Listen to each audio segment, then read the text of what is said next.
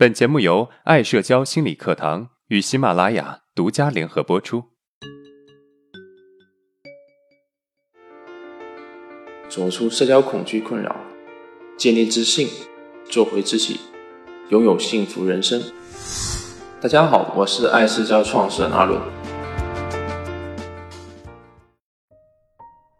今天我们来聊一聊与人冲突时出现紧张、不自然，甚至发抖该怎么办。我的一个女性朋友有一次在商场与人起冲突，而她的表现则是气势压倒对方，一点啊都不害怕对方。那次的冲突是因为她开车到商场的地下车库，好不容易找到一个车位，结果居然在倒车的时候被别人把车头向内直接开进去了。我的朋友就很生气的下来跟他理论，结果不但对方不知道错，反而还骂了我的朋友。但是他不知道我的这个朋友是个狠角色，所以紧接着我的朋友走过来就是一个大嘴巴子，直接把对方给打傻眼了。然后双方就扭打起来。后面呢，保安还是过来了，但是似乎也没有起到大的效果，他们还是打骂对方。结果有人报警了。双方就到了派出所。我接到电话之后呢，就直接去了派出所。我差点笑喷出来。对方被我这个朋友打得满脸是血，而我的朋友呢，几乎没事。而我的另外一个朋友啊，表现就完全不一样了。首先，他的性格是比较软弱、自我压抑的，不会轻易的与人起冲突。就算真的与人起冲突了，也只是淡淡的说别人两句，但是基本上也起不了任何的效果。没有任何的威慑力，所以更加引来别人的欺负。有一次在办公室上班的时候，他的同事又像平时一样调侃我的朋友，原因是领导说的一个任务大家都听明白了，而我的这个朋友呢依然听不明白，所以就问了问旁边的同事，却被他那个平时喜欢调侃他的同事听到了，带着调侃的语气说我的这个朋友。而这一次呢，我的朋友实在是忍不住了。俗话说得好，不在沉默中爆发，就在沉默中灭亡。所以我的这个朋友爆发了，可是他却不像他人一样有底气，而是紧张的发抖，话都说不清楚。这个啊，更加引来别人的嘲笑。他非常自责，觉得自己很没用，也害怕跟别人起冲突会引来别人的报复，也担心别人会以另类的眼光来看待自己。同样是冲突，为什么上面两个人在面对冲突的时候，表现出来的状态会有这么大的区别呢？一个是毫不惧怕冲突，有话就说，不行就打；一个畏首畏尾，紧张不自然，担心别人报复和担心别人对他有负面的看法。要解决这个问题，我们就得先来看看，到底啊什么是冲突？冲突指的是因为意见不合。或者损害对方的利益的情况下而引起的针锋相对的行为，冲突的结果有赢有输，也有僵持不下。但是啊，不管是赢输或者僵持不下，他们都有一个共同的特点，就是惹对方发怒了。所以我们可以直接把一个人对于发怒的态度拿出来分析，就可以知道为什么不同的人起冲突会有不同的结果。我们可以想想啊，最早被我们惹得发怒的人是谁？我相信啊，你应该想到了，不是别人，正是我们的母亲。可以想象啊，当我们婴儿时期在吮吸乳汁的时候，咬到母亲的乳头，疼痛的感觉会不会引起母亲的发怒呢？也许不至于发怒，但是至少啊，引起母亲情绪上的不舒服。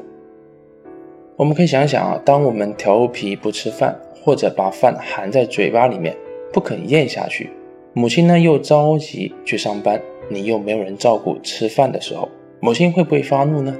这是有可能的。总之，母亲在抚养我们长大的过程中会出现种种的不如意，而这些啊都有可能引发母亲发怒的行为。而母亲对于我们的愤怒会导致我们对于愤怒的处理有不同的态度，主要有以下两个方面的原因。第一，母亲的愤怒是针对事情，还是针对人？母亲可以愤怒，但是如果母亲的愤怒是针对我们这个人，对我们进行攻击，那么我们就会产生一种感受，那就是不能够惹母亲愤怒，否则啊，我会有一种我是坏孩子的感受，直接导致自己不敢去表达自己的感受。因为啊，孩子不吃饭或者不开心，总有他的原因。我们不去了解具体的原因，就随意的愤怒，就等于在告诉孩子，你不允许有自己的感受，你的感受是不对的。第二个，我们不高兴时，母亲的反应。当母亲对我们愤怒的时候啊，我们的反应肯定也是不高兴的。这个时候，母亲对于我们的感受的遏制处理，有可能决定了我们今后敢不敢表达自己的愤怒。如果我们的反应啊能够得到母亲的尊重，并且看到，那么我们的情绪则能够得到理解，有助于我们攻击性的表达，对于我们未来释放内心的愤怒是有帮助的。而当母亲表达愤怒的时候，我们也表达自己的不高兴。这个时候，母亲用更加强大的愤怒把你的愤怒给压制下去了。那么，我们必然会感觉到害怕，并且啊，压抑自己的真实感受。久而久之呢，一旦遇到冲突，我们的第一感觉就是害怕，而不是表达自己的不满。好了，经过上面的分析啊，我想你应该知道了为什么不同的人在面对冲突的时候会表现出不一样的态度。那如果我们在冲突的时候，整个人紧张发抖，应该怎么办呢？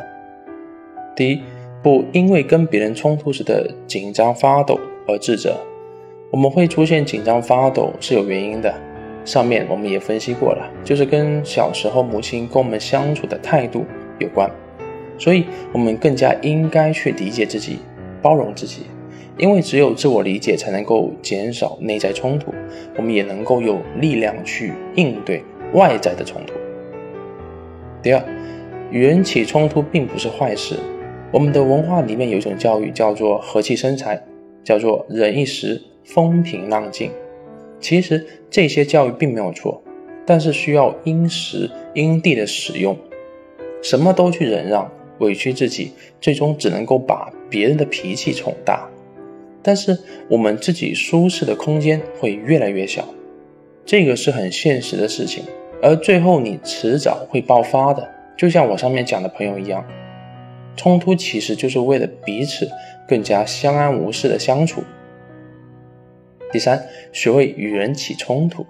我们这里的学会与人起冲突，并不是让你无缘无故的跟别人起冲突，而是在需要起冲突的时候，可以试着起冲突。这也许对于你来说会有点难，但是啊，这是一个突破自己的机会。我们之所以惧怕冲突，是因为冲突唤醒了我们早年不愉快的经历，以及啊害怕会有不好的结果。惧怕冲突很大程度上是早年的影响，这不代表在跟别人起冲突的时候就会有不好的结果。你的母亲不在身边，你不用害怕，你已经长大了。你能够代表你自己去表达你的真实感受。另外，冲突之后你会发现，攻击性释放的感觉是多么美妙。但我这边需要做一下声明：我们这里的冲突指的是不违法、不伤害别人的适当的冲突。我们来回顾一下今天的内容：第一，不同的人面对冲突的处理方式是不一样的，有的压抑忍让，有的能够直接表达自我。第二，我们之所以不敢面对冲突，跟小时候与母亲相处时，母亲对我们的情绪的处理态度有很大的关系。第三，如何面对冲突时的紧张发抖呢？有三个小建议：第一，不因为跟别人冲突时的紧张发抖而自责；第二，与人冲突并不是坏事；第三，学会与人冲突。如果听完我们今天的课程你还意犹未尽，那么我为大家准备了延伸的学习，在本频道下面的另外一个专辑《从社交恐惧到自信人生之路》里面的第一百一十八节就是了。如果今天的内容对你有帮助，那么欢迎订阅我们的专辑，并且啊分享给有需要的朋友。好，今天的内容就到这了。如果你有任何的疑问和想法，欢迎在音频的下面评论互动，我会挑选有代表性的问题进行回答。